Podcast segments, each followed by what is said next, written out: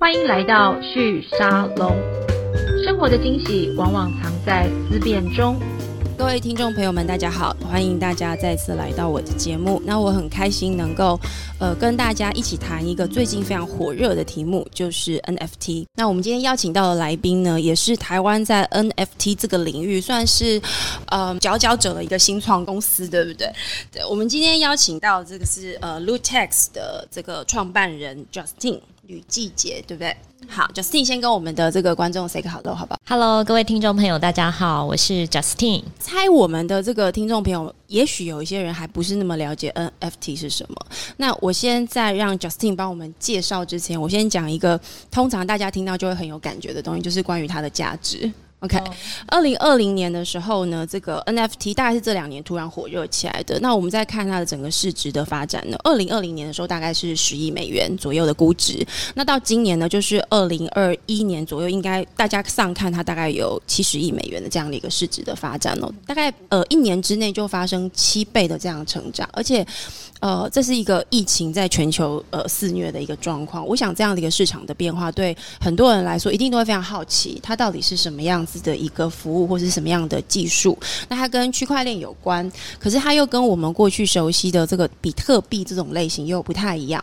我们可不可以先请 Justin 先跟我们简单解释一下什么是 NFT？嗯，NFT 其实是三个单字的缩写，就是 Non-Fungible Token。Non-Fungible Token 其实如果被翻译成中文的话，有一个非常难懂的名词，我我听过，我还是直化代币。非同质化代币，我第一次听的时候，我还是听不懂。我觉得那对我来说，还只有代币这个字我听得懂。但所谓的非同质化，它其实在意义上面，某个程度其实就是要去让我们理解跟过去比特币这种类型很不一样的地方，对不对？你稍微用白话文。跟我们解释一下好不好？嗯嗯，其实呃，像那个比特币啊或以太币这样子的加密货币，我们叫它同质化代币，英文就是 fungible token。那其实它的意思就是说，呃，货币本身都是相同，价值都是相同，而且是可以交换的，可以分割。就像那个以太币，它是小数点后十八位都可以嘛？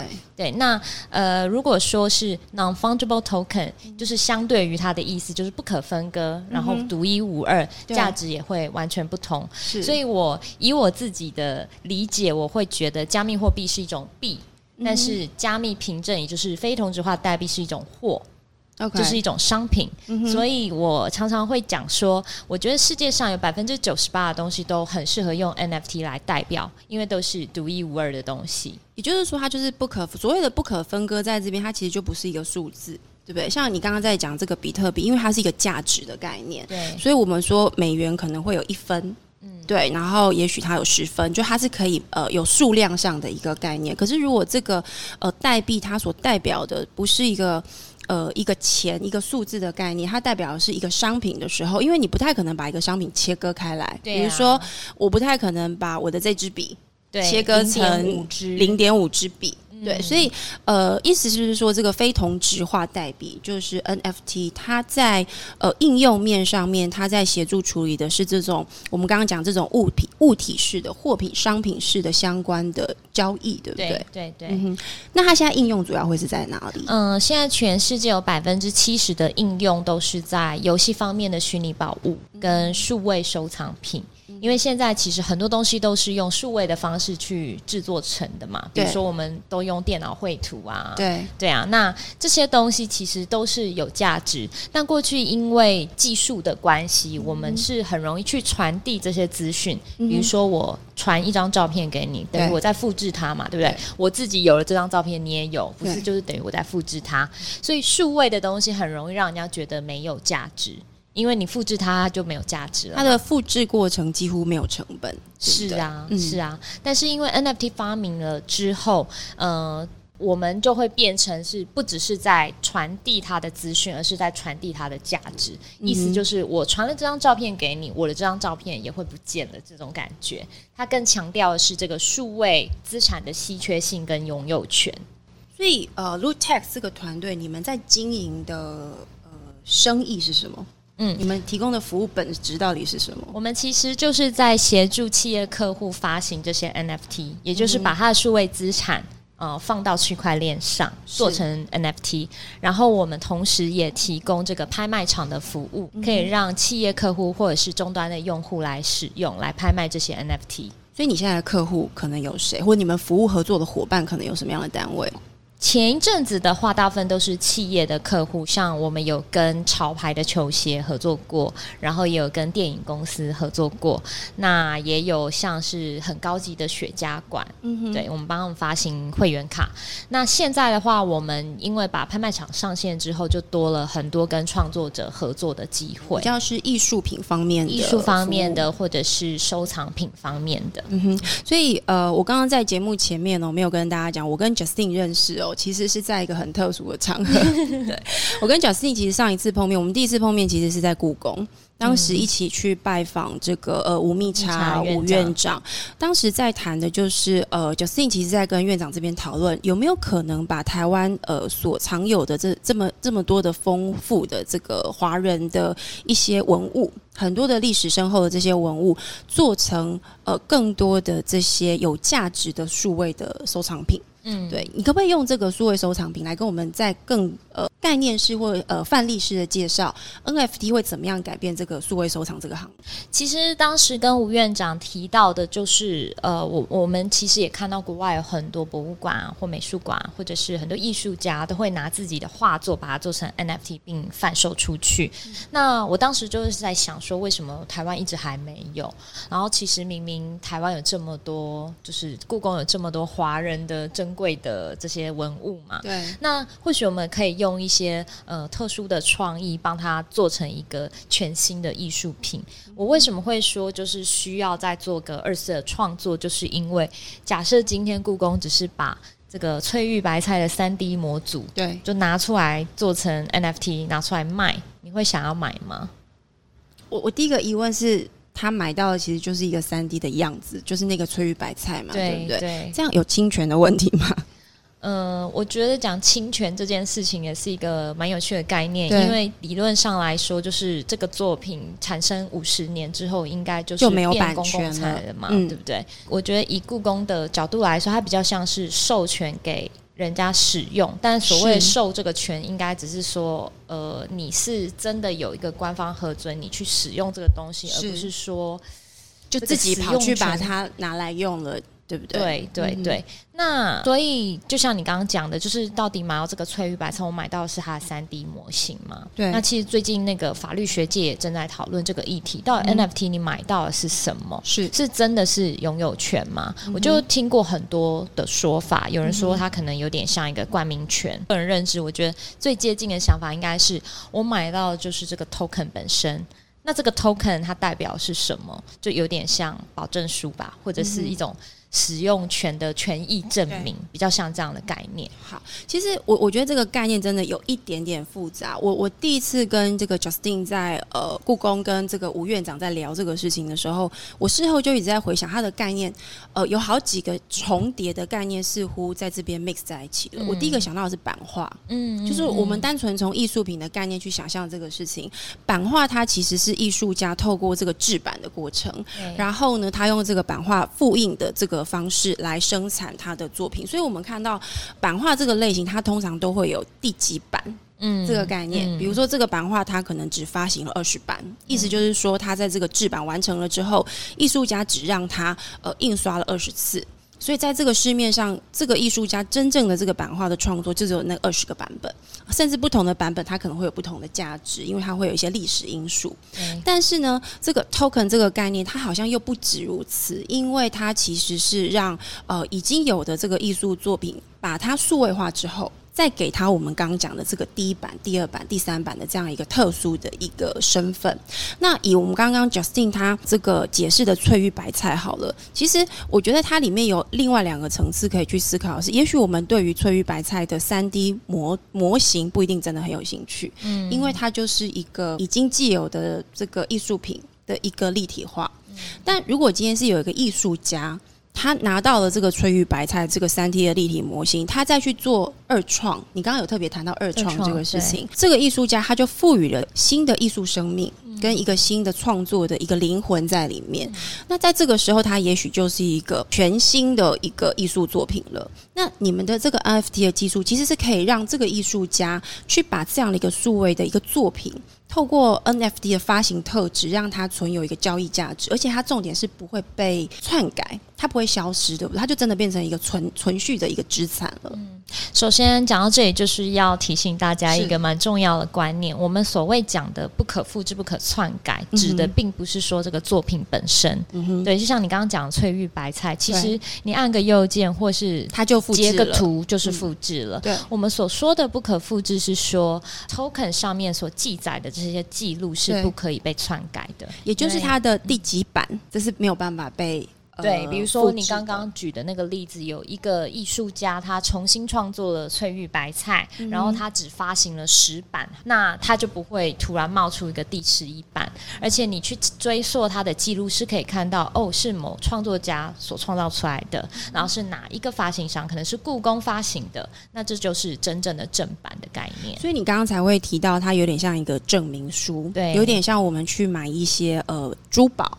或者是呃，这个复制版的艺术品，它都会附有一张证明书，也就是这个 token 就是一个数位版的一个证明书的一个概念。对对，我觉得比较接近这个概念。可不可以跟我们说明一下，为什么过去这两年呃 NFT 这个市场会这么蓬勃的发展？它这个蓬勃的背后的因素，支撑它的这个资产价值的原原因是来自于哪里？哎，我觉得挺有趣。你既然是觉得是这两年，但是其实我开始创业已经三年，然后我真正觉得。它开始蓬勃是可能去年的十二月，也就是说对你来说，这其实是个六个月的惊奇旅程。就觉得是哎，对啊，因为三年前我们非常的边缘，没有人听过什么是 NFT，然后最近开始多了很多演讲的邀约或是什么，都是因为这几个月突然爆红。那为什么会爆红？我自己观察啦，其实是因为去年 NBA Top Shop。就是是 NBA 它发行的数位的球员卡是。卡牌，那以前都是纸做的卡牌嘛，那开始做这个数位的球员卡，它就是用 NFT 的技术来确保这些数位卡牌的稀缺性跟真实性，因为它从它上线以来到现在，它营收其实有破五亿美金。呃，你说光是这个 NBA 他们发行的这个球卡，是是是，然后收藏者应该也有破三十万人。所以其实真的是一个量体很大的一个数据，也就是说它有一点呃技术大概两到三年左右，三年的时间，但是在市场的验证上是过去这半年，透过 NBA 这样一个比较大型的一个商业的一个品牌。品牌，让这件事情被世人知道了之后，它的很多的商业价值的应用。当你意识到它可以被大量应用的时候，它的价值就显现了。对，可不可以跟我们介绍一下你们的团队怎么组成的？你刚刚说三年前创业，嗯，那时候既然大家都还不知道，你们寂寞了两年的时间，为什么愿意呃花这些时间在选定这个主题作为你们创业的题目？其实是二零一七年年底的时候，我就开始发现我的那个 Facebook 上面有很多朋友都在讲比特币。然后我就想说，比特币到底什么东西？就开始去 Google，然后才发现区块链。也就是说，其实你是蛮晚才开始接触区块链这样的技术概念。对对对，然后再加上因为我也不是技术背景，所以那时候看区块链的东西，觉得还蛮吃力。我相信现在很多人在查区块链，还是看还是会有一点点对，不太确定那到底是什么意思。对，但是二零一七年年底就有一个东西横空出世，叫做 Crypto Kitties。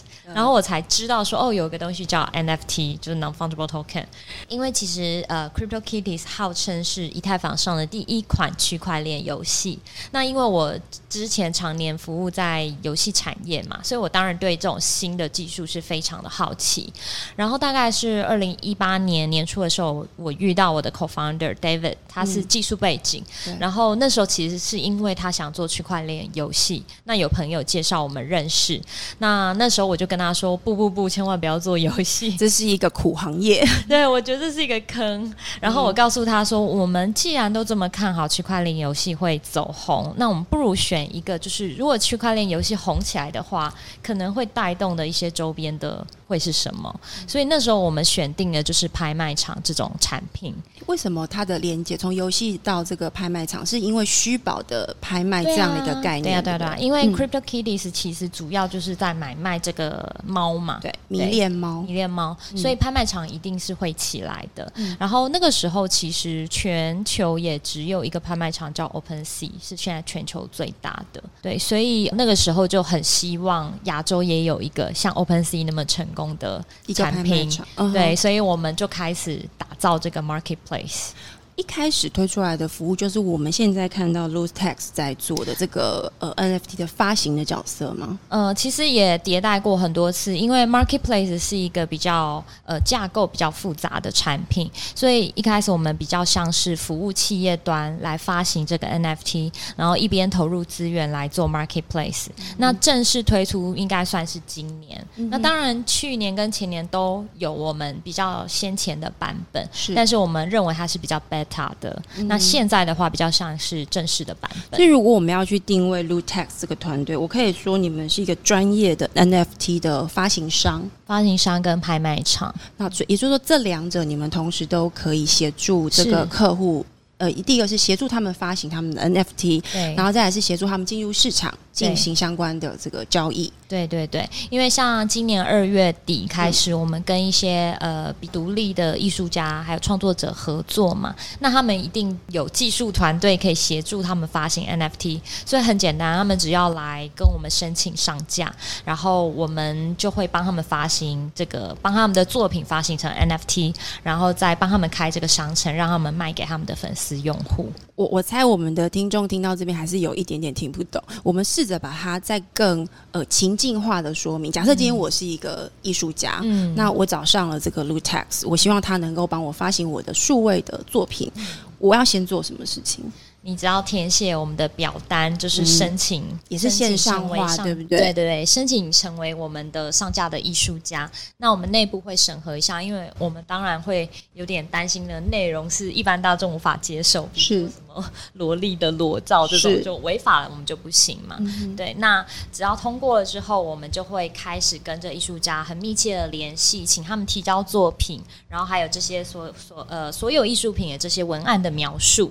然后我们就会帮他发行成 NFT，也就是说，发行这一段其实艺术家完全不需要懂。对，对，他在这个过程还是专心做他的艺术家就好了。那他当他进入这个拍卖场开始进行交易的时候，他需要做哪些事情呢？还是这个也是交由 Lutex 来帮忙做呃相关的处理？呃，其实他真的不需要做什么事，他只要给我们图档跟这个文案的说明就好。因为很多艺术家他不太懂得怎么去 promote 自己嘛，所以我们通常也会在帮他们写一段采访稿。然后我们会放在我们部落格，然后透过我们所有的 marketing channel 去帮忙做行销，这样子。所以你们从技术也横跨到这个相关的交易市场的行销面，这会不会是因为市场还在一个相当呃初始的阶段？嗯，所以不管是供给者或是需求者，两方其实都还不是那么熟悉的时候，你们要促成这个市场的交易发生，很多事情就跟着要一起做。对啊，是啊。对，你觉得最难的是什么？是发行比较难，还是跟艺术家沟通比较难？还 是？我觉得呃，跟艺术家沟通会有一些难处，原因是怎么说呢？这市场变化很快，嗯，比如说他可能会有他自己的想法，是呃，我这作品要发行几个版数，或者是多少钱，那他心里有他自己的定价，但是对我们发行商来说，我们还是会给他一些建议，对，比如说因为他的定价可能是用以太币呢。那以太币的涨幅是很对很高的，所以可能比如说他一个月前他说一幅画要卖一颗以太币，但是现在价钱可能是他当时定的两三倍了，对，那就会变得非常的不合理，会很难卖出去，所以我们就会变成会给他很多的建议。在这样的发展过程，你们怎么去决定？因为既然这个 NFT 它的发行跟它所这个 target 的市场的商品类型可以有这么多，像我们刚刚举例这个 NBA 它发行一个球卡，马上就呃促成这么多的交易量的发生。那你们作为一个新创进入这样的一个市场，你怎么决定你要从哪一些应用市场开始运作，能够让公司的不管是营运的这个顺畅度拉高，或是市场接受跟理解它的速度会加快？嗯。你所谓的选择是说 domain 的选择吗？对，比如说你会选择呃这个艺术品，对，或者是你会选择游戏，或者是选择如何去判断这件事情？我觉得对拍卖场来说是比较中立的角色，也就是说，我们不特别选定一定要在哪些领域生根。但是我必须说，现在比较卖得出去、大众比较能接受的，还是收藏品、艺术品这种比较简单的概念。但我们团队其实也一直在尝试一些比较新的应用，其实就像类似会员卡。或者是我们有这个兑换服务的，也会有。像昨天我们才上线一个是算命的服务兑换券，算命，所以它有点像呃储值卡是吗？或是一个。像兑换券，比如说商品券这样子。对对对对对，比如说，这是一个新创圈还蛮有名的算命师，叫简少年，我不知道你们有听过吗？有听过他，但是我不晓我不晓得他的服务的呃模式是什么。嗯，因为他一般来说找他算命一次的呃价钱是八千八百八十八台币，然后你因为他非常红嘛，你要找他算命需要等大概两三个月才拍得到。可是他告诉我说，其实算命通常是一种急诊的服务。对你通常是有很大的疑惑，对，真的困难，然后你很希望马上就可以得到解答，所以呢，他就发明了一个叫“算命圣火令”的东西，意思就是你买到这个这个东西的话，我可以四十八小时内就召唤简少年来帮我算命。所以我们就合作了这个提案，然后我告诉他说，因为他的。造型都比较古色古香一点，他喜欢穿那种马褂嘛，然后就是戴那种很中式的圆形的眼镜。我就说，哎，不如你去找一些 Open Data 的。像《清明上河图》这种图来做这个，来做他的，对对对对对对对然后再加上他的文案非常有趣，所以昨天一上线，他也才限量十二张。然后我今天早上一看，已经卖掉八张。这是他自己作为一个主要的行销管道促成的交易效果吗？哦，他也有，然后我们也有。其实我大概去看了一下，目前买这八个人好像。都还不是他的粉丝，比较是 crypto user 或者是我们本来 channel 的人。也就是说，其实我们刚刚谈的比较是攻击者这边要做什么事，就是卖家他如果要进入这样的一个 NFT 的交易市场，他要做的事情，其实大部分是委托呃 Lootex 的团队来帮忙完成。那买家呢，他要进入这个拍卖场，这些买家其实门槛的确还是挺高。像为什么我刚刚说他的粉丝都还没进来买？因为我们粉丝团的小编都还很努力的在帮他们排排解，就是比如说怎么装钱包，怎么买加密货币这些事情，他们其实是非常想买的，可是对于装钱包或者是怎么买加密货币，都还是遇到一些障碍。所以，我们现在也只能就是靠着我们小编去手把手教学。通常，如果我想要作为一个买家，我想要进去买东西，我大概需要做哪些动作？首先，你必须要有一个去中心化的钱包，你才可能到我们的拍卖场使用。那就算你开了这个钱包之后，你也会需要有加密货币嘛？那你要怎么买这加密货币呢？最正统的做法是，你还要到一个加密货币的交易所，像台湾就是 MyCoin，你要去开一个户，然后你开个户呢，你要 KYC，就是提交你的身份证明，大概可能要等等一个礼拜之类的。对，然后你再把你的新台币打到这个交易所里面，然后再换成以太币。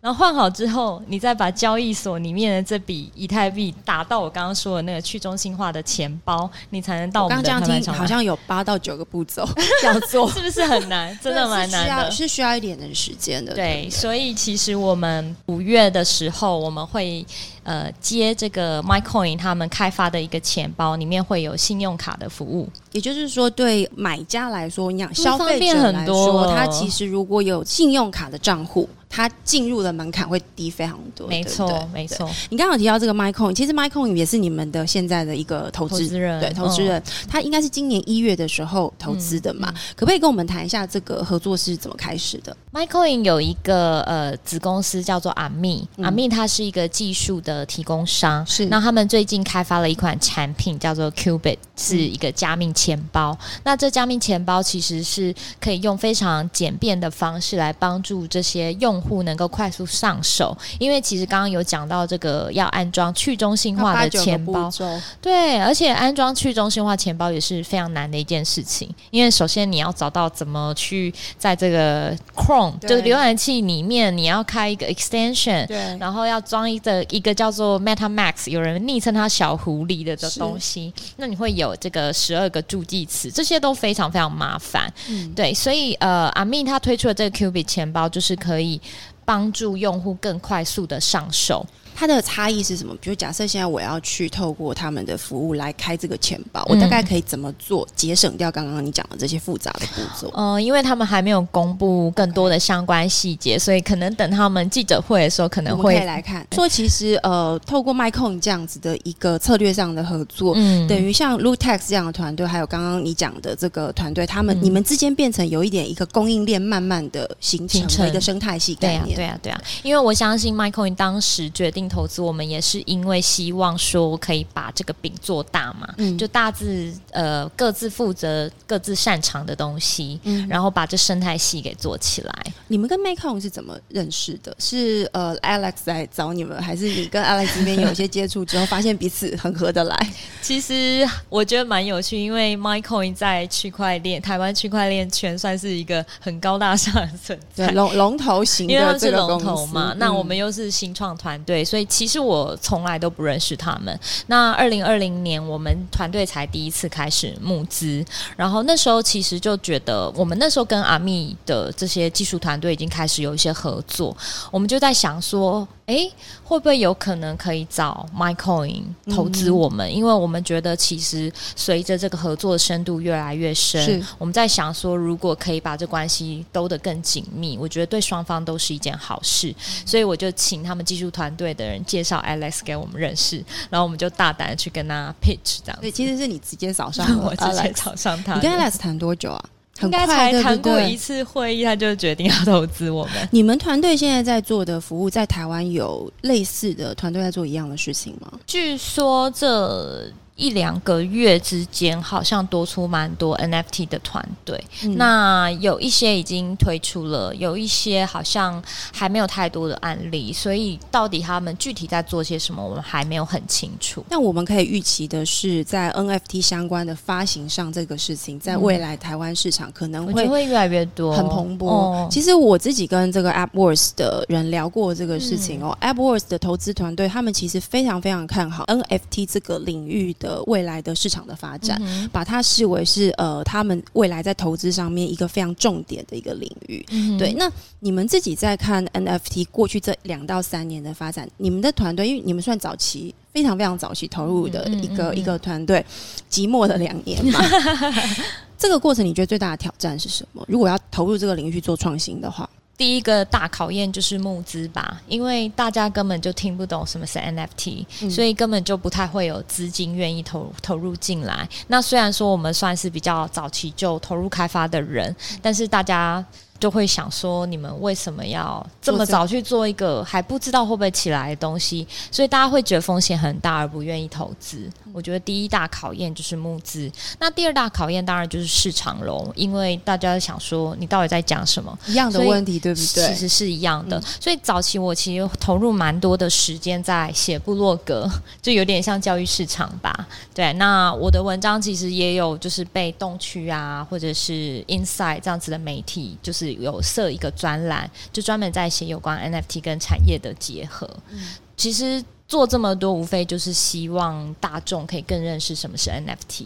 你觉得今年在整个市场，因为你刚刚谈到 NBA 的这样的一个发行球卡的过程，整个全世界都热了嘛？那台湾现在对这个事情的理解跟世界的趋势有什么样的不一样的地方吗？哎，这这几个月也是越来越多，因为我们已经开始接到很多品牌客户都主动找上门来说，希望可以合作。会透露大概是什么样类型的呃公司会有这样的想法？嗯，现在蛮多都是，比如说品牌有品牌的啦，像文创类啊，或者是演艺圈也会有啊，对啊，那运动产业的也会有，嗯，对，也就是说它带有一些特殊性的，因为你们的特质 NFT 的特质其实是带于带有这个证明的这样子的一个概念嘛，限量跟证明这样的概念。谈到这个，我们当然就会非常好奇，因为去找你们服务总是会要付你们服务费，你们的商业模式是什么？呃，如果是发行的话，就是发行费喽。那如果说要使用我们的商城，的话，就会是我们会用抽成分润的方式，也就是在上面发生交易，对呃你们用抽成的方式。对那如果今天有一个这个呃，我们讲文创相关的这样子的一个呃小型的艺术家，也就是说，他其实本身资源还不是那么多，他适合透过 NFT 这样的方式去寻找他在市场上面被看见的机会的嘛？因为既然这是一个现在非常火红的一个市场，嗯，我觉得还是蛮适合的欸，因为现在创作者大部分能够变现自己的品牌的，好像都是透过赖贴图，对。或者是接一些商业的案子嘛，对不对？做这个品牌植入，那我觉得 NFT 的呃这个作品跟拍卖，我觉得对他们来说是一种新的商机啦。那也就是说在，呃一开始就是它进入门槛的这个成本可能是发行的费用，发行的费用，发行费用会很贵吗？发行费用其实也会分两种，一种就是所谓的燃料费，那这其实不是任何拍卖场会去收的，因为这是付给区块链上的矿工，哦，因为他要去帮忙挖这个矿，他才会有这个就帮他运作这件事情，才能把这 token 做出来。那第二种可能就是上架费，那。在我们公司的认定，上架费其实就是使用我们呃这套工具，把它做出 NFT 的这个工具的使用费啦。那别的国外的一些拍卖场，我相信他们也应该也是有一个类似这样的费用，但是他们可能就很简单写，它叫做 listening fee 这样子。OK，、也就是说，这个费用它的这个成本的操作模式，目前为止，呃，市场因为才刚开始，所以其实也蛮简单的。对，那对于呃这些发行者想要去发行他自己的这个 NFT 的，不管是创作者、艺术家或者是呃企业也好，其实他在发行成本上面不用太担心，自己需要有很大很大的资本，他他才能够加入这个市场。对他其实愿意尝试，maybe 才是一个最重要的一个开始，是啊，因为这是一个全新的做法。嗯，对，那你可不可以呃建议一下，或是从你们的团队的角度来看，你你很希望邀请什么样子的人，或是公司加入这个新的游戏的市场里头？我其实觉得只要有品牌力的公司都很适合、欸，好，也不要说公司啦，就是任何的，不管是个人或团体，我都觉得挺适合的。所以品牌力就有点像你刚刚举例的这个算命师。就是说他，对啊。他本身有一个品牌的能量，是。他也许就有机会透过这个方式来扩展他在市场上面提供服务的一些应用的方法。嗯。我其实，在刚刚你的介绍里面，我我听到一个我觉得蛮有趣的东西，其实是会员服务。嗯，忠诚的会员的，对或者忠诚的这个呃跟随者，或是消费者的一个经营的模式。对啊，大家不是现在很爱说粉丝经济吗？对我觉得其实每一个人在某种程度上，其实都在经营自己的这个粉丝群嘛。嗯对啊，所以一旦你有这样子的 base，我觉得都很适合来发行。你们 Lutex 团队跟 Ami 跟呃 Makecoin 这样的合作，彼此是有一个策略关系在的。我们也隐隐看到它这里面其实有一个供应链，你们比较是偏应用端的这个服务。Makecoin 它当然就很非常基础建设阿密我听起来它它是在这个基础建设跟应用端之间的一个中间的一个串联者。那这个整个供应链的成熟，你觉得还需要哪一些类型的服务或者是团队加入，可以让这个市场更活跃？嗯，你刚刚讲的这个例子，我就觉得举得非常好，因为不管是币，也就是这个加密货币，对有交易所嘛，对无无亏无无非就是买跟卖。对那其实 NFT 也是一样，也是买跟卖。那这中间的这个呃怎么说呢？应用就会是像钱包。那既然有拍卖场来做这个买货跟卖货的地方，对我会觉得说还缺乏这些货要怎么做应用，嗯所以应该接下来会有更多的应用程式被开发出来。呃，举个例子好了，假设今天我在 Lutex 的拍卖场买了某一幅画，那这个画呢，它可能到其他的应用程式会是一个演唱会的门票，嗯哼，对，或者是我到某某的呃一个媒体，它可能是我一个月的订阅的这个会员，是。对对，这个就有点是我们刚刚在谈的，就是说 NFT 这样的一个概念，它其实跟我们现在一直在谈的粉丝经济嗯是有非常高度的关联的，嗯只是它在应用面上面，也许还没有那么的往下落地到更普及的可能。嗯那这边听起来就有非常多创新的。机会在这边，对不对？我会特别去问这个问题，是因为 NFT 这个题目其实火热了之后，我们去看，呃，市场上面，国际市场上面，包括台湾市场上面，大家在谈的其实都在谈发行。可是我我总感觉这里面其实真正它下一步要让它更不明的，其实是应用面。那所谓的应用，它就需要更多的创意，也就是你刚刚谈到的，我们要怎么去应用它？当人们可以用很简单的方式，或者是艺术家可以用非常非常简单的方式去发行一个具有证明的一个数位的一个产品。而且它又带有身份价值，对不对？它是一个证明的一个概念嘛。那它可以变成什么样子的一个应用模式？你刚刚提的一个案例是一个类似像特殊的一个门票，一个入场券。对，那它可能还可以在更多的地方去应用。对啊，所以像这种案例其实已经有了。比如说，它可能是一个艺术家跟个 DJ 合作出来一个艺术作品，那他在拍卖场。被买下来是艺术品的身份，但是他到某一个游戏里面，他就变成说我可以来这里听演唱会，听这个 DJ 做的音乐的演唱会。是。对，那这个是比较游戏方面的应用，它当然也有可能是一种金融商品，就像现在银行，你可能可以抵押，比如说毕卡索的画，对，银行会知道这幅画的价值是什么吗？对啊，所以这也可能成为一种金融商品啊。也就是说，它的资产化的这个过程当中，我应该讲，它让资产的数位化以及数位价值的发展有了一个全新的可能。对对。那在这个可能之下呢，市场会怎么运作？其实我们还看不到，但我们可以确定的是，它一定未来会有越来越多的创新者加入，对不对？嗯。你你自己怎么看你们团队的竞争核心的实力？可能是什么？你们团队现在多少人？我们现在有呃八名全职的，然后两名是外部的顾问。呃，那他们的分工角色大概什么？是技术偏多吗？大部分都是技术，因为毕竟技术还是你们的核心。对对，我会说应该就是这个去中心化交易的框架吧。嗯哼，这是你们的最核心的，你们最核心的 domain know how 是这件事情。那接下来一到两年，你们会预估团队呃会有什么样子的发展？你们有在征才吗？哦，我们一直都有在征才，想要找什么样子的人？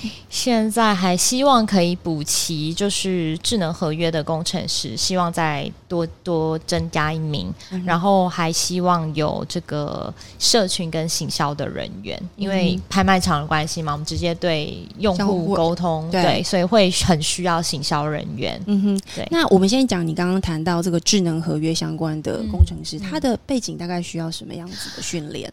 其实没有所谓原生的智能合约工程师，这是很新的东西。对对，所以通常我们会是去寻找比较像是一般的工程师，但是我们会去训练他。OK，那如果说他已经有写过一些呃区块链的应用的话，当然是更好，因为他就是本来就很熟悉。嗯哼。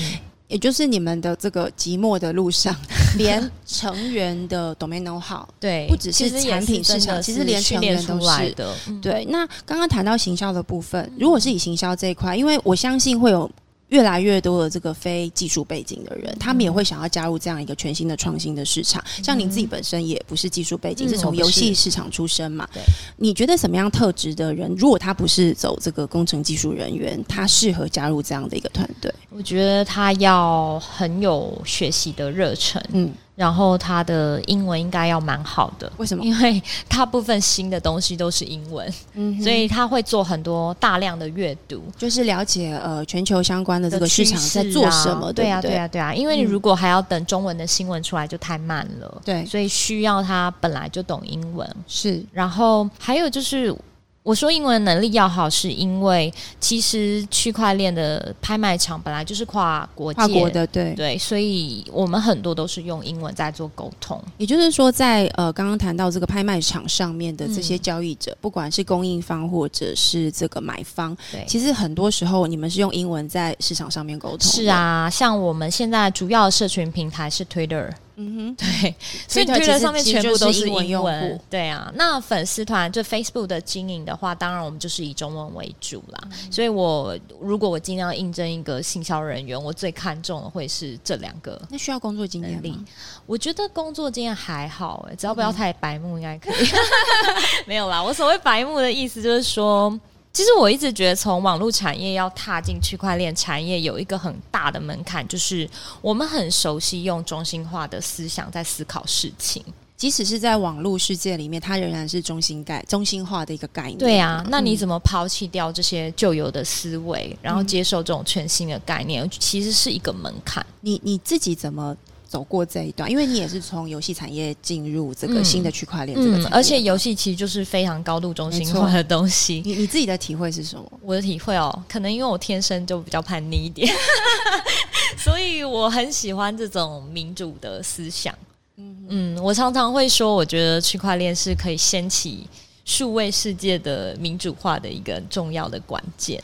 我我觉得今天 Justin 的这个分享有一个关键，我不晓得大家有没有听出来哦。我刚刚在节目的前面，我有提到，就是说我跟一些投资人聊过这个题目，大家都非常非常看好 N NFT 这样的一个题目，那也对于 Lutex 这个团队在做的事情感到非常有兴趣。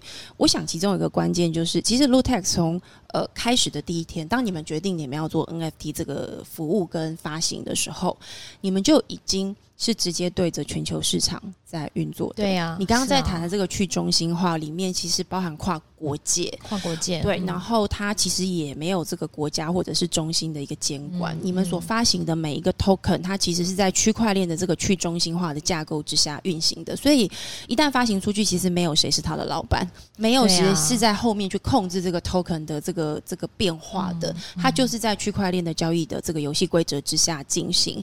那如果有一个团队，他在呃，第一天就面对全球市场，而且它做的又是全球现在最火热的，而且我们刚刚听起来，它的应用可能性真的非常的高，像是在一个平行世界里面，嗯再重新建构人们的一些生活的模式。嗯，对我，我们我们常常在谈这个数位双生哦。我我有时候觉得，如果我们用区块链去思考数位双生，那其实是另外一件事情，因为它的整个运作跟这个交易模式是全新的一个概念。我想这也是为什么呃区块链这个题目过去这几年这么的呃令大家着迷。